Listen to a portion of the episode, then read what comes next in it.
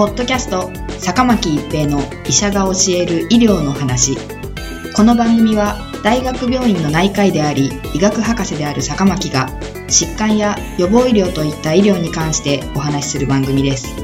それでは今回の番組をお楽しみください皆さんこんにちは、坂巻一平です。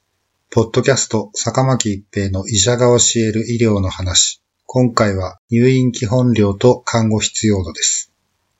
現在、通常の怪我や病気を入院加療する場合の病棟での看護師さんの配置は、7対1が最も手厚い看護ができるように設定されています。7対1とは1人の看護師さんが7人の患者さんをケアするという意味で、その他に10対1、13対1などがあります。この7対1の看護配置は2006年に新しくできた配置で、当初厚生労働省は5万床程度の病床が申請すると予想していたと思います。ところが数年で7対1看護を申請したのは約35万床に及びます。入院基本料は入院しているだけで得られるものですが、7対1では14日以内に退院すれば、1日2410円、10対1では17,820円で、その差は2590円です。入院基本料はその他の治療と関係なく、病院には入院しているだけで1日これだけの収入が入ります。これは入院期間に関係なく7対1の入院基本料と10対1の入院基本料の差は2590円ということになります。もしも500床の病院でいつも満床だとすれば、1日129万5千円、1ヶ月30日で3885万円、年間365日で4億7267万5千円違うことになります。7対1にするために、これよりも看護師さんの人件費が安ければ、病院の収入が上がるわけですから、一時は看護師さんの取り合いでした。数さえいれば7対1看護として高い入院基本料を取れるからです。ところが、これに加えて看護必要度というものが評価の対象になっています。看護必要度とは、厚生労働省が管轄している患者さん、それぞれの疾患、病態の違いに基づく、看護サービスを評価する指標です。入院している患者さんの病状、重症度により、看護師さんが提供する看護には差があります。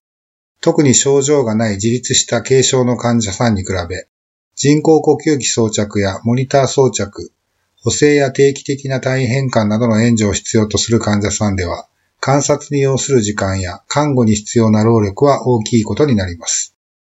軽症な患者さんの割合が多い病院と高度な医療が行われ、看護が多い病院では、後者に看護師の配置人数を増やす必要があります。すなわち、看護必要度とは、重症患者さんの看護や高度医療を担っている病院を評価するものであり、医療の高度差を数値化したものと言えます。看護必要度は2年ごとに行われる診療報酬改定において評価基準や項目が見直されます。2016年度からは名称が重症度医療看護必要度と改められました。診療報酬は年々変化する医療を取り巻く情勢を反映する必要があり、2年ごとに見直しが行われています。看護師さんの配置により診療報酬の入院基本料が決められています。2016年の診療報酬改定では看護必要度そのものも少し改定があったのですが、一番の違いは7対1入院基本料の要件を満たす患者割合の基準が